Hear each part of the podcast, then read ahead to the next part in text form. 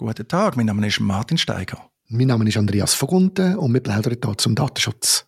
Andreas, ein kurzer Follow-up-Hinweis. Cornelia, unsere Mitdatenschutzpartnerin, hat uns darauf hingewiesen zur VPN-Thematik auf einen Beitrag. Schlagziele Studie: 72% aller VPN-Anbieter verstoßen gegen die DSGVO. Ich habe es noch nicht angeschaut, aber es ist leicht vorstellbar, dass man da den einen oder anderen Mangel findet bei diesen VPN-Anbietern. Ist natürlich blöd, weil die sollten besonders vertrauenswürdig sein. Auf der anderen Seite, wer kann schon behaupten, die DSGVO vollständig einhalten zu können?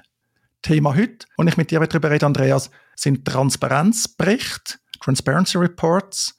Kennst du das? Hast du auch schon so Berichte, Reports angeschaut?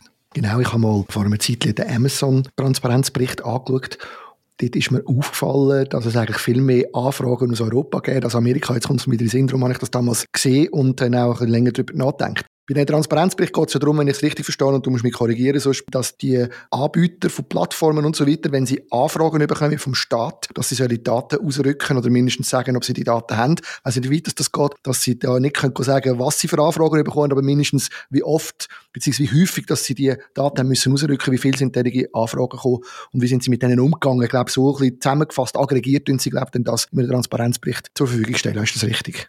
Das ist ein wichtiger Teil. Es einfach Berichte, wo die Anbieter, vor allem große Internetplattformen, über etwas Transparenz schaffen, beispielsweise über Behördenanfragen. Das können eben Datenlieferungen sein, das kann aber auch sein Löschbegehren. Google zum Beispiel tut recht gut dokumentieren, was für Suchergebnisse sie löschen. In einer anonymisierten Form wird das gemacht. Eben bei anderen geht es vor allem darum, welche Behörden aus welchem Land wie häufig anfragen, wie hoch ist die Erfolgsquote. Und muss sagen, unterdessen gibt es wirklich von allen grossen amerikanischen Anbietern, ja, vielleicht nicht ganz von allen, aber von vielen, gibt es einen Transparenzbericht, der einmal im Jahr rauskommt, alle sechs Monate, alle drei Monate, wo man das kann nachschauen kann. Das ist auch noch spannend, nämlich mit dem Thema Datenexport. Dort muss man ja das Transfer Impact Assessment machen. In der Schweiz gerne mit der Methode Rosenthal. Haben wir in der Datenschutzplauderei auch schon das Thema gehabt. Und das ist ja dann solche Statistik. Und ein wichtiger Faktor ist ja, wie häufig gibt es überhaupt Behördenzugriff. Das kann man eben dann diesen Transparenzberichten entnehmen. Was dann aber auffällt, in der Schweiz gibt es das fast nicht bei den Internetprovidern. Wieso auch immer. Mir fällt das auf, weil ich führe seit einiger Zeit eine Liste von Transparenzberichten von Internetdiensten mit Bedeutung für die Schweiz. Und in der Schweiz gibt es also keinen einzigen grossen Internetdienst, der so einen Bericht hat. Also für das Swisscom kann man nicht herausfinden, wie viele Daten liefert die jedes Jahr an Behörden. Das erfahrt man nur, wenn man vielleicht das alten Fall hat oder wenn es in den Medien kommt, da jetzt mit der aktuellen Politaffäre. Genau, das ist mir auch aufgefallen. Also deine, deine Seite, deine Liste ist wirklich interessant. Es hat ein paar ähm, Provider drauf, die wir natürlich kennen, die kleineren, wo, wo aber auch wirklich äh, gut sind. Und das finde ich spannend, dass die das eben richtig machen, dass die die Transparenzpflicht publizieren und dass tatsächlich keiner von den Grossen drauf ist.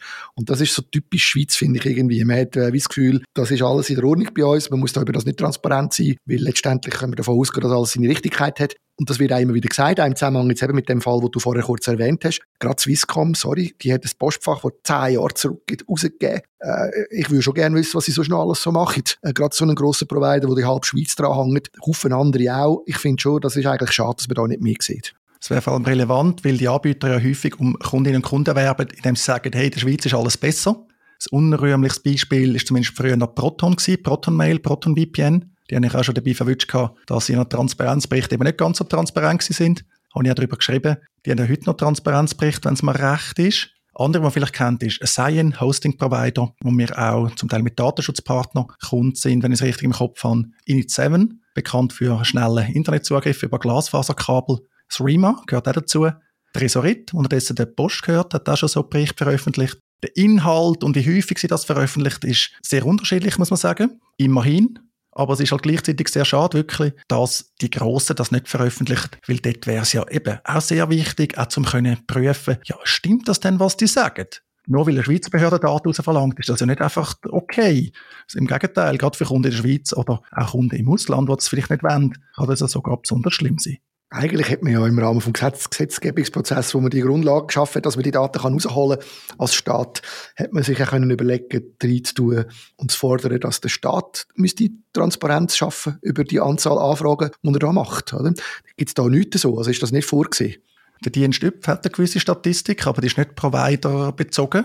Und vieles läuft natürlich bei den Kantonen, also bei allerlei Behörden. Wir unterschätzen gerne, wie viele Behörden also Daten ankommen können. Zum Beispiel das, was man früher als eidgenössische Zolldirektion kennt hat. Aber auch eine FINMA oder so. Also es gibt da allerlei Behörden, die Daten verlangen wenn sie wollen. ich habe das Gefühl, bei den meisten Beteiligten, bei den Behörden, bei den Unternehmen ist es halt bequem, nicht darüber müssen zu reden. Die Amerikaner haben das ja auch nicht ganz freiwillig gemacht. Die haben mit einem Transparenzbericht angefangen nach den Snowden-Enthüllungen, wo sie wollen zeigen, hey, wir sind für euch da, liebe Nutzerinnen und Nutzer. Wir sind nicht einfach da für den Staat da und liefern alles, was die wollen. Was ja dann aber auch wieder kritisiert wird, hin und wieder. Also das merkt man dann auch wieder, wenn, wenn dann auch Ermittlungen laufen und die Ermittlungsbehörden die Daten nicht überkommen, dann wird das ja auch wieder kritisiert, dass die nicht so einfach rausgerückt werden. Das ist ja schon ein, bisschen ein Spannungsfeld, oder nicht?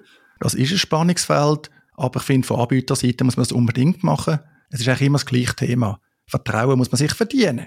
Wenn man halt nicht darüber redet, auch abwehrend ist, dann ist das ein Problem. Das Gleiche haben wir bei der Justiz. Wir haben in der Schweiz keine Justiz, nämlich bei den Zwangsmaßnahmengericht, zum Beispiel im Kanton Zürich. Die rucken kein einziges Urteil raus.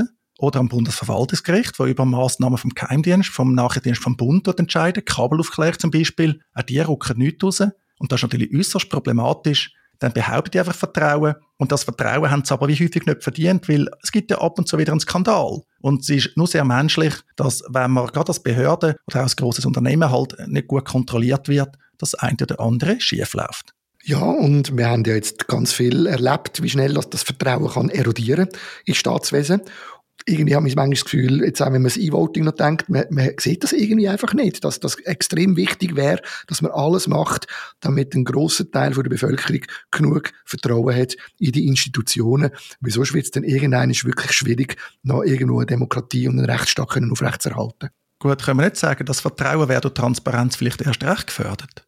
Kommt darauf an, wo, dass jetzt Transparenz herstellen Aber klar, also ich glaube auch, wenn man gewisse Sachen wirklich wüsste, dann würden sie wahrscheinlich nachher auch nicht mehr möglich sein. Also ich denke jetzt gerade an politischen Prozess, das haben wir ja auch schon besprochen. Ich würde gerne, ich hätte gerne auf jedem Gesetz, wo entsteht, eine Art Track Record, wo man jede Sitzung, jedes, jede Veränderung einfach sieht, wer hat dort mitgeredet. Weil da fehlt natürlich Transparenz massiv. Und ich glaube auch, vieles wäre nicht mehr möglich. Also wenn, wenn bei gewissen Sachen Transparenz hergestellt würde werden, würde es nachher nicht mehr akzeptiert. Da bin ich überzeugt.